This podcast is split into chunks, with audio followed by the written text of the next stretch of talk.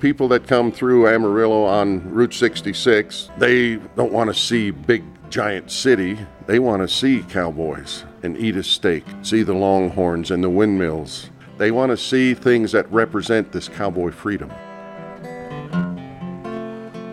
You are listening to an episode of Audio Travels by Henry Barshett.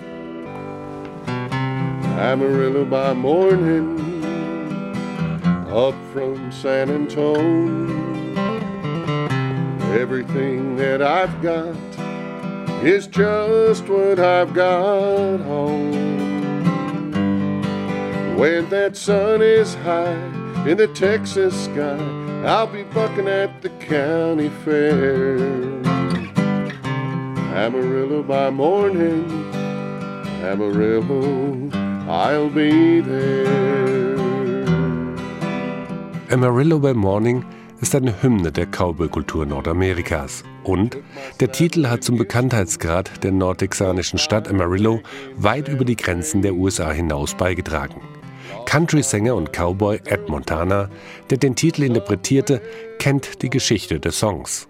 A rodeo rider, Terry Stafford, he was a bronc rider, rode the horses, and a songwriter and a singer. He was the first one to write it and record it, and then it was really made popular by George Strait years ago, and it's become an anthem all around the world is uh, Amarillo by Morning.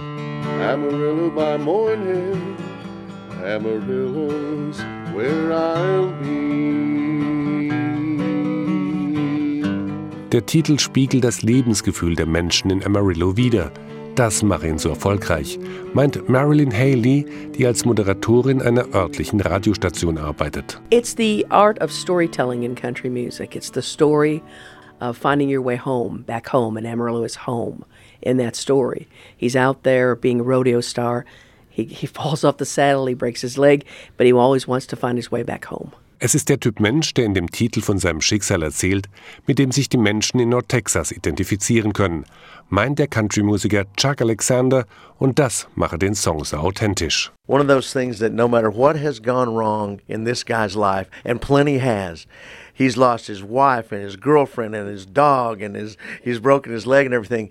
The one thing he has is Amarillo is home, and and we kind of think it's pretty cool home too. Denn vor allem die Männer leben und lieben das Leben eines Cowboys hier in Nordtexas. Wenn Ed Montana nicht mit seiner Gitarre auf der Bühne steht, dann arbeitet er als Cowboy auf einer Ranch. I've done it all, I guess you could say. Uh, on the ranch, raising longhorn cattle, horseback, windmills, rattlesnakes, coyotes, cows, horses, saddles, boots, spurs, the whole works. It's a beautiful way of life and a lot of hard work, a lot of hard hours, hot in the summer and cold in the winter. Purple light in the canyon, that's where I long to be with my three best companions my rifle, my pony, and me. My rifle, my pony, and me.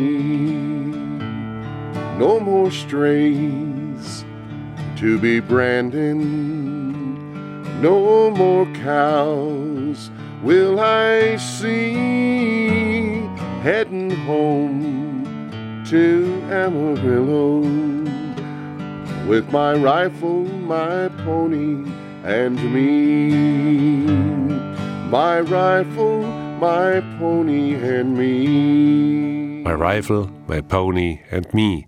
Der Titel aus dem Film Rio Bravo mit John Wayne spiegelt ebenso wie Amarillo by Morning das harte und manchmal auch einsame Leben der Cowboys wider, das diese aber keinen Tag missen wollen. In Amarillo gibt es immer noch viele Männer, die die großen Hüte tragen und den Tag im Sattel verbringen, versichert Radiomoderatorin Marilyn Haley. The true cowboys working the ranches are still here. Um, they still are family owned. It's still the storyline that's true.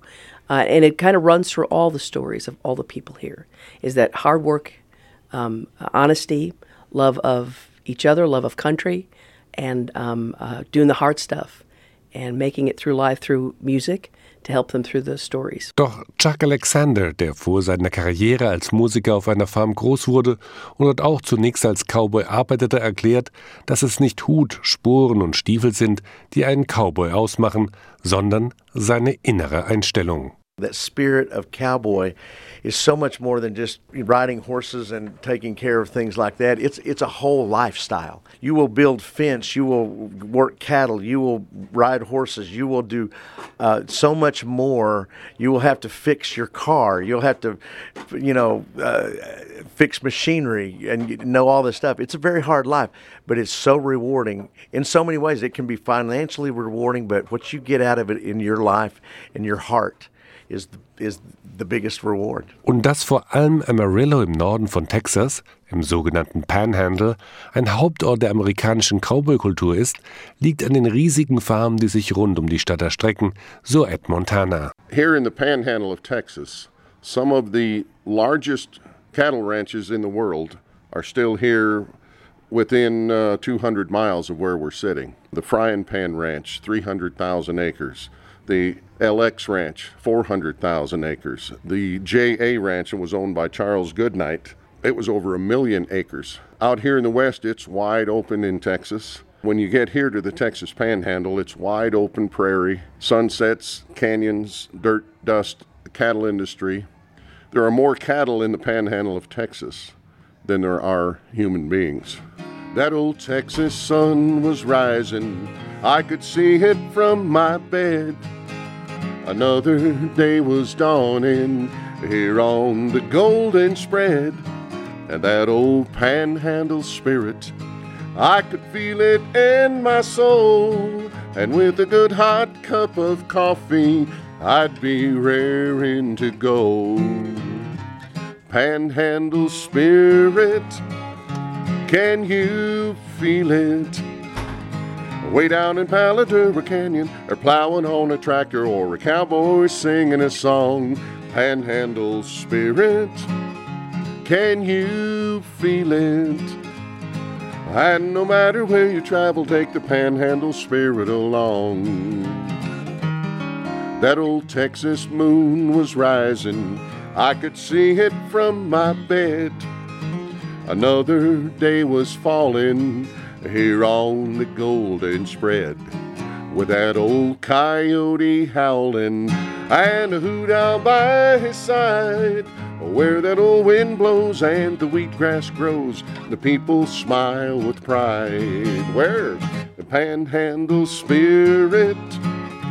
Can you feel it? Can you feel it way down in Palo Duro Canyon or plowing on your tractor or a cowboy singing his song panhandle spirit. Oh, can you feel it? And no matter where you travel, take the panhandle spirit along. Yeah, no matter where you travel, take the panhandle spirit along. That's right. Es ist der blaue Himmel, die weit offene Prärie, aber vor allem die Menschen, die hier leben, die in einem den Wunsch wecken, am frühen Morgen in Amarillo zu sein. when people drive through, and you will come to Amarillo and you will come to uh, Texas, we hope, when you drive through and you'll drive down I 40 and you'll see the sky above you, a lot of people see nothing. I see everything. The world is open. You can see what's in front of you, you can see what's behind you, you know where you are and who you are. The people here are the most magnificent people that I've ever met. When I traveled on the road in another band in, in prior life, in pr- prior time, uh, we would come back home, and Amarillo has some of the nicest people we've ever met across the across the United States. People that come through Amarillo on Route 66, now it's Interstate 40, but it's the same trail.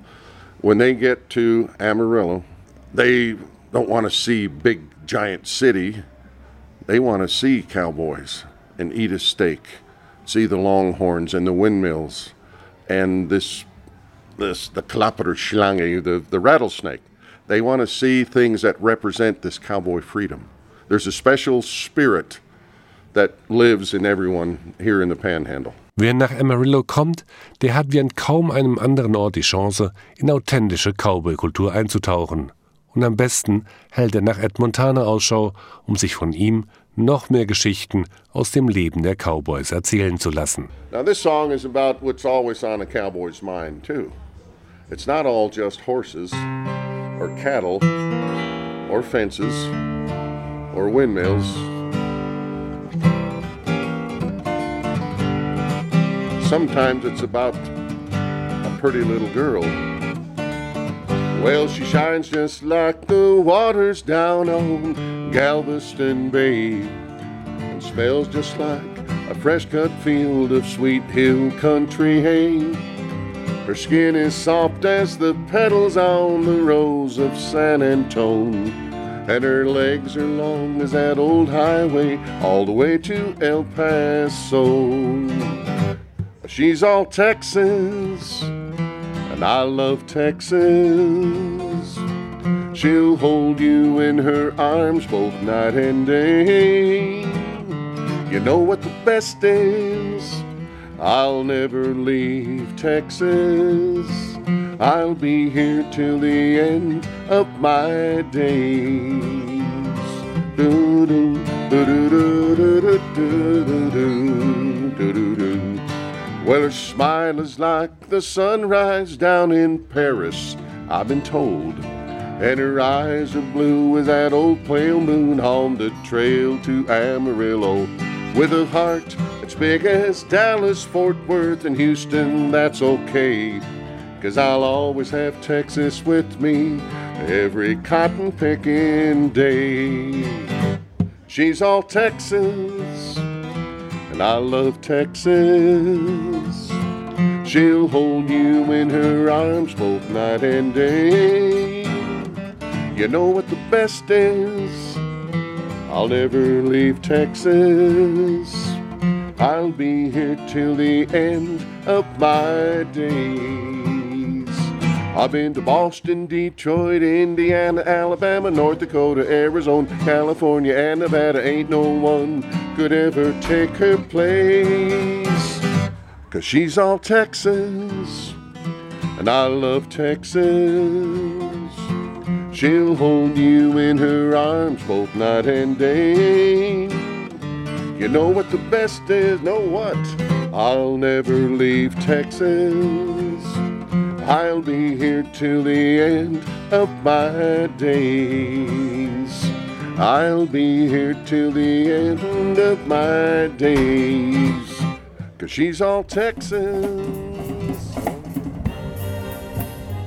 Deep within my heart lies a melody, a song of old San Antone, where in dreams I live with a memory beneath the stars all alone. For that moonlit pass by the Alamo, and rose, my rose of San Antone.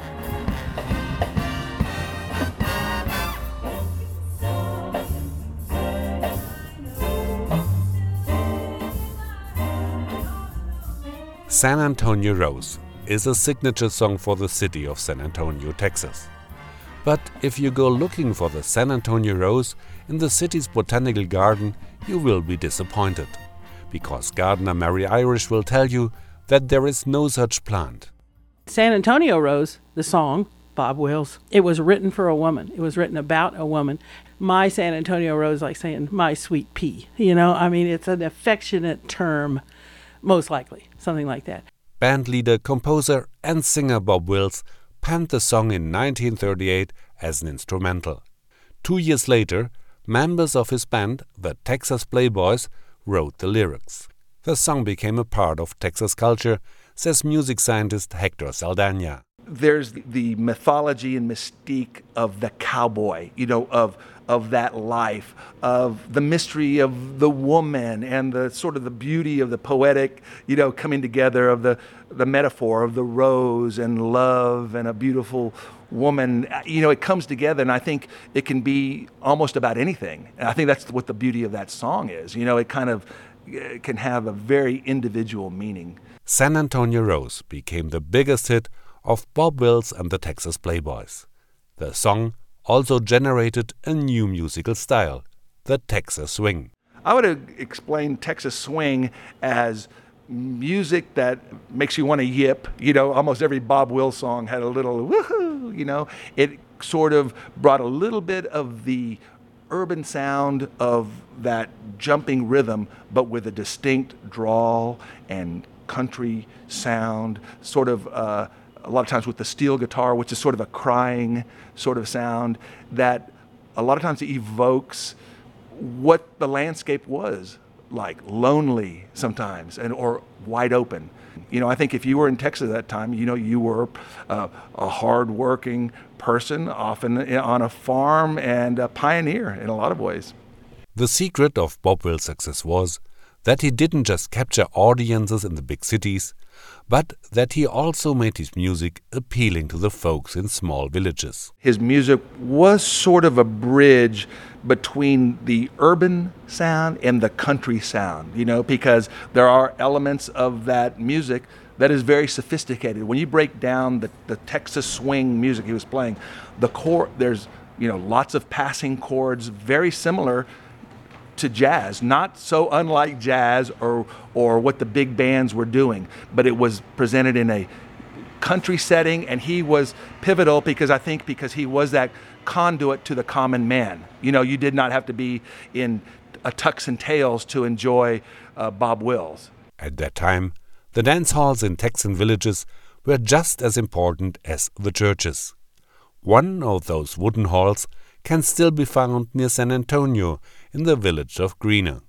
On weekends, everybody eagerly waited for the bands to arrive. In the 1930s, 1940s, Texas swing bands toured all over the state, all over the country, but in particular in Texas when the roads were dirt roads. And this was big time entertainment for local residents. So when people like Bob Wills would show up, you would have uh, the shows were relatively inexpensive to attend and it were they were family events. It's almost hard to imagine the excitement that some of these dances generated. It was a time when people met to dance.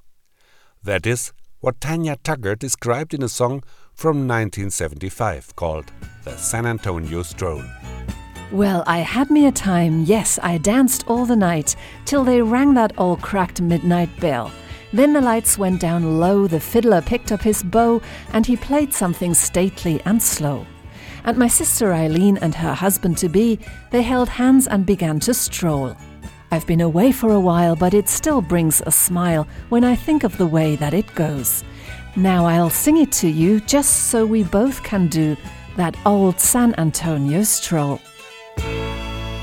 In the early days of the dance halls, the music was influenced by German immigrants, says music scientist Hector Saldana. Well, they brought the accordion, which here in South Texas rules with conjunto music, with ranchera music. You hear the strains of it in country music. So, here where we are at Gruene Hall, near New Braunfels, it was the epicenter of German music, music that influenced people like Flaco Jimenez and Bob Wills, anyone that was making music uh, going back now almost 100 years ago. But the European immigrants also brought plants to Texas, as Mary Irish from the Botanical Garden in San Antonio explains.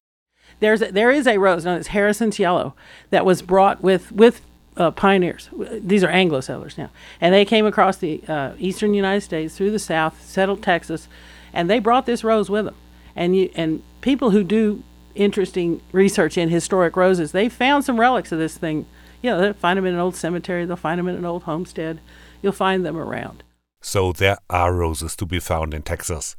And the song San Antonio Rose is as popular now as it was 80 years ago, underlines Hector Saldana. When, when a performer plays in San Antonio, they will either reference that song, say something about that song, you know, so many times. So it, it's in the consciousness, you know, San Antonio Rose. And why is San Antonio named in so many songs? I think part of it is that mystique about Texas and San Antonio, and maybe even the fact that it's just such a nice, maybe melodic, rhythmic sounding name of a city. You know, it's been called San Antone and San Antonio and San Anto and, you know, an old SA. So uh, it works really well if you're a songwriter. You can fit San Antonio in there quite easily. But it is still a secret why no rose was ever named after the city. One fella went looking for some of these old yellow roses and wanted to call it San Antonio Rose. They ended up calling it something like Grandma's Yellow Rose, but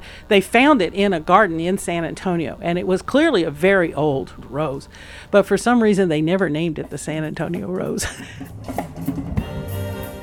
Deep within my heart lies a melody, a song of old San Antone, where in dreams I live with a memory beneath the stars all alone. For that moonlit pass by the Alamo, and rose my rose of San Antone.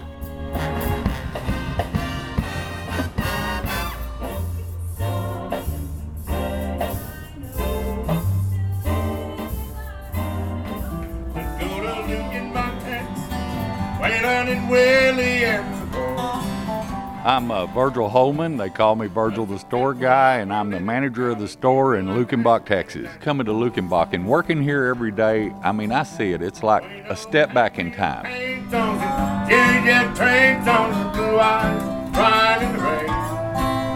Out in Luckenbach, Texas, ain't nobody feeling no pain.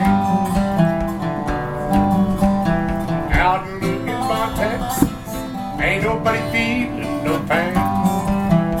Der Nummer 1 Country-Hit Lukenbach, Texas, Back to the Basics machte das kleine Geisterdorf im texanischen Hügelland, rund neun Meilen entfernt von der Stadt Fredericksburg, berühmt, erzählt Virgil, der Manager des Dorfladens von Lukenbach. In the mid 70s, Willie Nelson and Waylon Jennings were having a big impact on country music. They were recording and playing in Texas. They had had a lot of duet hits. So when they were approached with the song, Back to the Basics of Love, we know as the Luckenbach, Texas song. Waylon didn't think a lot of it, but Willie said, Yeah, let's sing it. I'll sing the last verse with you. It was Waylon Jennings' second largest hit. Durch den Charterfolg wollten plötzlich viele Country-Music-Fans wissen, ob es den Ort tatsächlich gibt. Well, Luckenbach was already a Texas wide destination. It became a worldwide destination. People from all over the world, I mean, they were coming to Luckenbach, Texas because of the song. A lot of people said, We didn't even know it was real. Was there a real town? Dorfpoet Walt Perryman hat die Geschichte des Ortes in einem selbstgeschriebenen Gedicht zusammengefasst. A famous author once said that Luckenbach is just a Texas state of mind. But you know, I figure it's been this way since about 1849. Things started hopping out here when old Hondo Crouch came along. Willie had all his parties and Waylon Jennings sing that famous song. But I've been almost all this world. I've seen many people and places. There's nowhere I'd rather be than right here in Lukenbach, Texas, underneath this big old beautiful tree.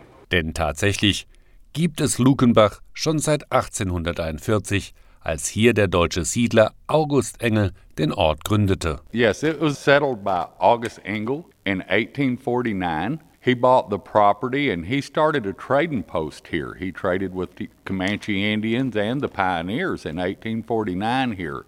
He uh, uh, was an interim Lutheran preacher, and when he bought the property, starting the trading post here, then it actually stayed in the hands of the Engel family from 1849 until 1970.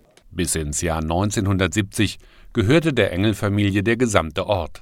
Den Namen erhielt das kleine Weiler durch den Ehemann von August Engels Tochter, Minna. August Engel, his daughter became engaged to Albert Lukenbach. So she actually named the town Lukenbach after her fiance. And when they married, they went about 20 miles from here and they started another town called Albert.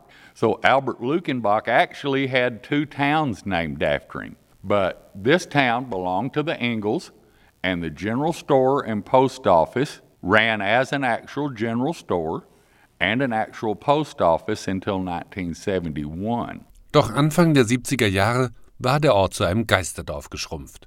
Gerade mal drei Bewohner lebten hier noch. Das ganze Dorf stand zum Verkauf. Jetzt schlug die Stunde von Hondo Crouch. Zusammen mit drei Partnern kaufte er die ganze Siedlung und machte daraus ein Zentrum der neuen Outlaw-Country-Musikbewegung. Hondo Crouch and two partners, Guich Koock and Kathy Morgan, they went together and bought the town. Now, at that time, in 1970, there was a country music thing going on in the whole U.S. The Nashville sound was versus the what they called the outlaw country sound. So a lot of those country artists that didn't want to stay in the box with Nashville music were recording in Austin and out in the hill country, and they and, and they started coming to Texas to do their type of what they called outlaw country music. And at that time, a lot of those songwriters started hanging out here. Jerry Jeff Walker, very good friend of Hondo's, Gary P. Nunn, Guy Clark, Ray Wylie Hubbard. A lot of those what are big country artists now were young upstart writing and playing up under the trees like we have people do now daily. Sie legten den Grundstein für das legendäre Terlingua-Album, ein Meilenstein der Country Music, das 1973 in der historischen Holztanzhalle von Luckenbach aufgenommen wurde. They had put together the music. They had a guy that came out here and set up for a live recording in this dance hall, and it was the Viva Terlingua album. It was recorded here in 1973. It had a multitude of number one country hits on it. It skyrocketed Jerry Jeff Walker into the country music season. It's the reason I came to Luckenbach for the first time in the 70s. It's because of the music from the Viva Terlingua album. It had Guy Clark's song Desperados Waiting for a Train. It had Gary P. Nunn's London Homesick Blues. It had Ray Wylie Hubbard's Up Against the Wall, Redneck Mother. It had Little Bird, Backslider's Wine. I mean, all of those songs were so good. The album was so successful. People came in, in droves to Luckenbach then. Und so war Lukenbach schon lange vor dem Waylon Jennings und Willie Nelson Duett ein fester Begriff der Country Music Szene. Während Willie Nelson oft nach Lukenbach kam, dauerte es viele Jahre, bis Waylon Jennings den Ort besuchte, der ihm einen seiner größten Hits lieferte. Waylon Jennings didn't actually come to Lukenbach, Texas and play until a 4th of July picnic in 1996.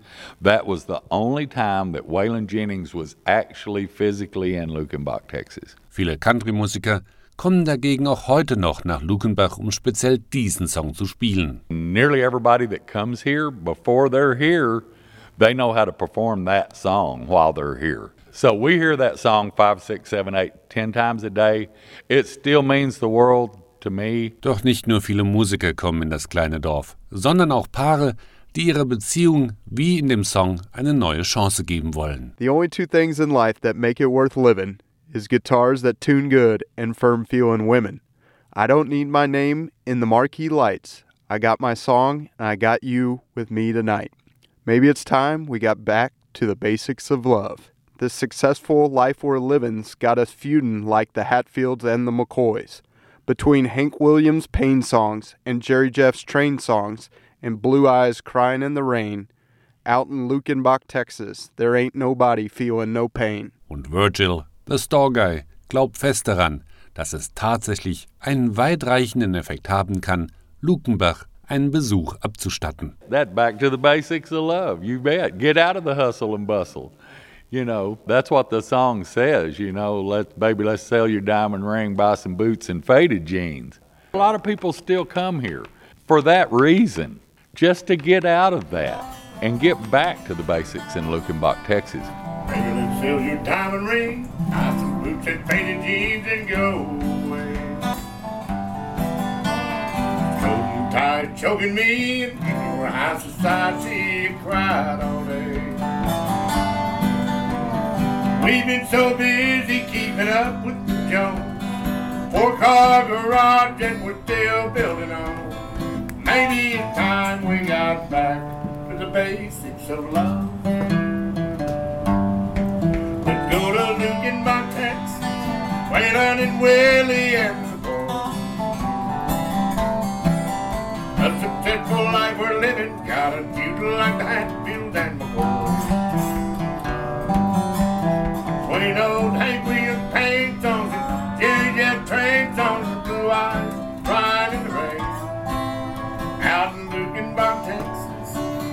nobody feeling no pain. Out in Luckenbach, Texas, ain't nobody feeling no pain.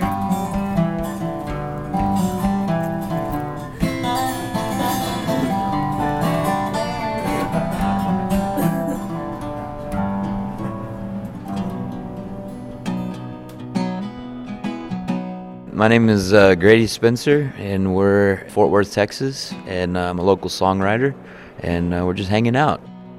See, the road is gonna cry out, boy.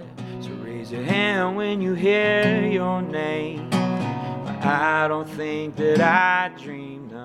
The lyric that I wrote uh, basically says, "Bless my soul and take me back to Fort Worth." So, you know, I'd visited a couple times and I, I really loved it, and and I wanted to write a song that said, "Hey, take me back there," because I don't I don't want to leave anymore, you know, and and that's kind of what how it's panning out. So bless my soul and take me back to Fort Worth.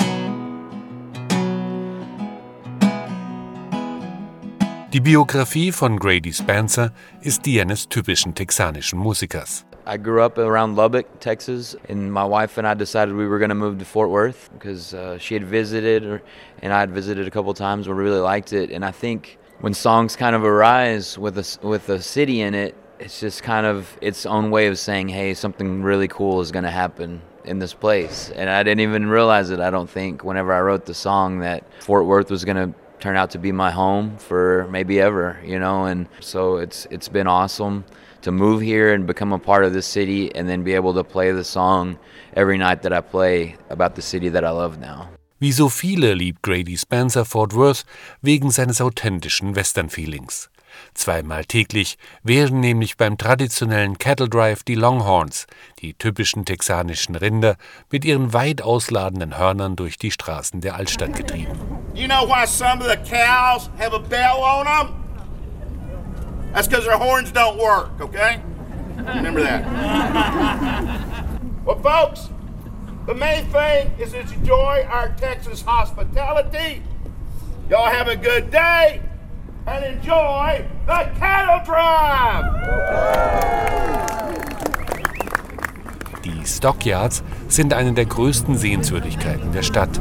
Der Handel mit Fleisch, Leder und dem Blut der Rinder dominiert hier die Geschäfte, erklärt Marty Travis. And in Fort Worth, there were three different industries in the stockyards. There was the, the skin for the leather, uh, the meat, and then the blood. And the blood was used for different byproducts for either fertilizers, dog food, or any other kind of byproducts they had. But then there's a tremendous amount of uh, rail system where they took the animals, uh, either bringing them in uh, to be processed or sending them out after they were processed. But that's how the stockyards uh, really began in Fort Worth. Marty Travis ist einer der Manager in Billy Bob's Texas, einer der größten Honky-Tonk-Locations in den USA. When Billy Bob's first started back in 1981, uh, the urban cowboy craze was going on down at Gilley's in Houston.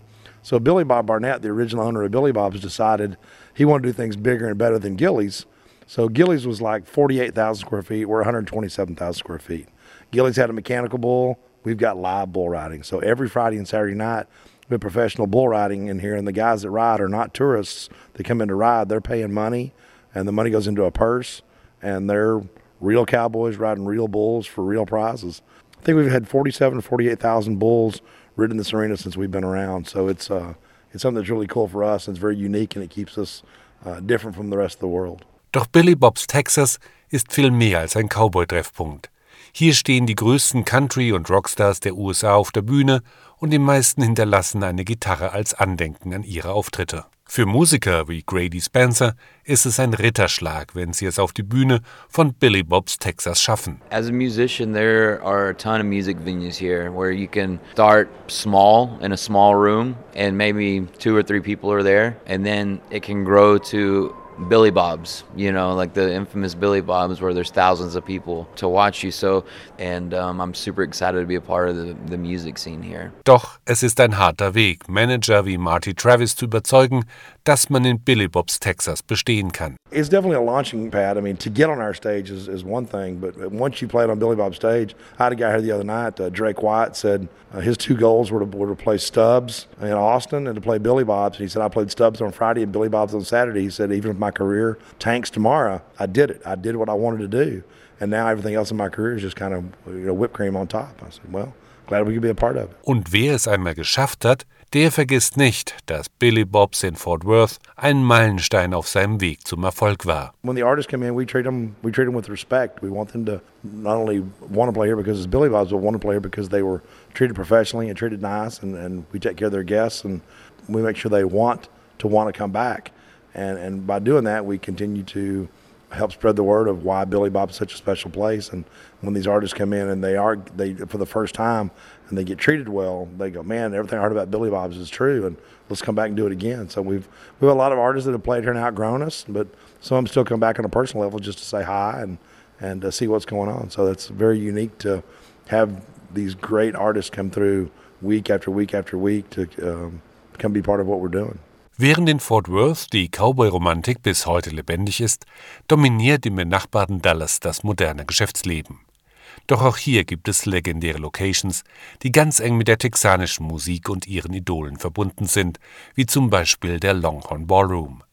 Der wurde extra von einem Millionär für einen der populärsten texanischen Musiker gebaut, nämlich Bob Wills. The Longhorn Ballroom was built in 1950 specifically for Bob Wills and the Texas Playboys. Well, he performed here with his band Texas Playboys for several years and as part of it this was his his performance hall and one of the things that he did is he had his horse Pumpkin, which is what one of the things he's known for. He, after he'd perform, he would actually whistle and Pumpkin was in a stall out back and he would come in and get on the horse and ride it through the ballroom and then exit. Erzählt Jay LaFrance, der den Longhorn Ballroom restauriert und mit neuem Leben füllt. Hier traten schon alle Größen der Country Music auf, aber auch Rockbands wie Aerosmith und sogar die Sex Pistols. Regelmäßig war in den 80er Jahren der Longhorn Ballroom auch ein Drehort für die populäre Fernsehserie Dallas. Back in the days when they were filming this TV show Dallas, they used the Longhorn Ballroom as the barroom scene. So every time they, you know, were in a bar, it was the Longhorn Ballroom. We got pictures of J.R. Ewing here. We've got prop sets from Sue Ellen that was here, and several episodes that have pictures of the Longhorn Ballroom in it. Doch in Texas und vor allem Dallas sind viel mehr Musikstil vertreten als nur Country Music, findet die Kulturpublizistin Amber LaFrance. Um, I would say Texas has always been known for country music, but there have been so many different waves of music coming out of it. In Dallas and in Texas in general, um, there's a lot going on in the hip hop scene, rock and roll scene, blues and R and B. Leon Bridges is like up and coming Grammy nominated. He's from Dallas and he's not a country musician, so I think there's a lot more going on here than people really recognize. Das bestätigt auch Whitney Barlow, der selbst in den 80er Jahren als Musiker auf der Bühne stand und heute verschiedene Clubs und Konzertarenen im Stadtteil Deep Ellum betreibt. Einem Ort, von dem wenige wissen, dass dort einer der Geburtsorte der Bluesmusik ist. Park called Deep Ellum, and uh, back in the um, early 1900s to 1930, it was the uh, blues part of uh, Dallas, and it was the black side of town. The blacks at the time had a, a slang they called Elm Ellum, so the nickname stuck to the, the area. This is where all the gambling houses were, the blues clubs, and you know all the uh, they, had, they had some whorehouses. They had all kinds of things where the party scene was, you know, for everybody. But Dallas was the blues capital at first, and then it kind of moved to Memphis, and Memphis became the kind of hub of it. Nachdem Deep Ellum jahrelang als Problemstadtteil von Dallas galt, entwickelte er sich seit einiger Zeit zu einem lebendigen Künstlerviertel.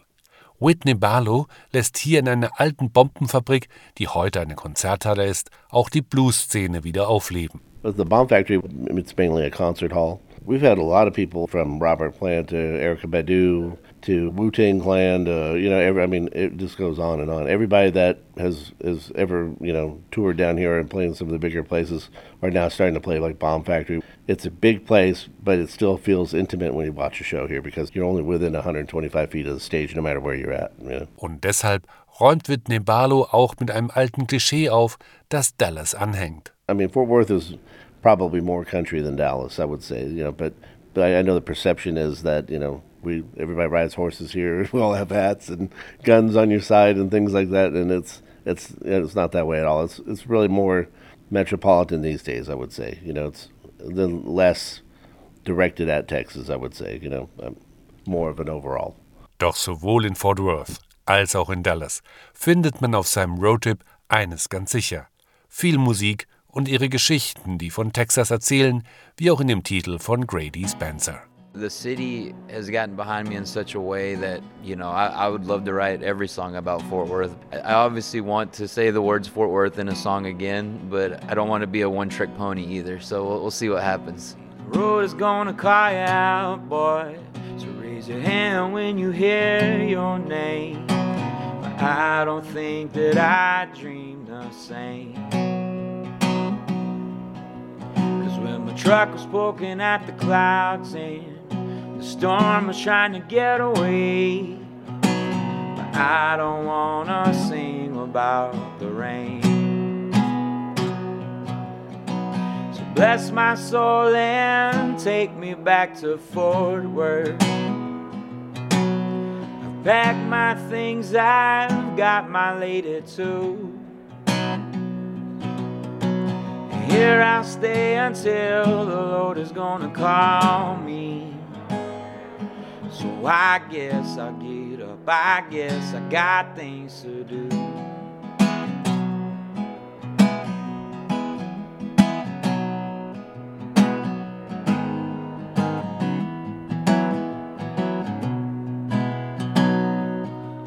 See, the work is gonna come again, boy, work is gonna make you old. I think I'd rather be poor than cold. See, be careful what you gonna and wish for. See, the money make a man grow mean. I don't care if it's gold or green. So bless my soul and take me back to Fort Worth. I've my things, I've got my lady too. Here I'll stay until the Lord is gonna call me. So I guess I'll get up, I guess I got things to do.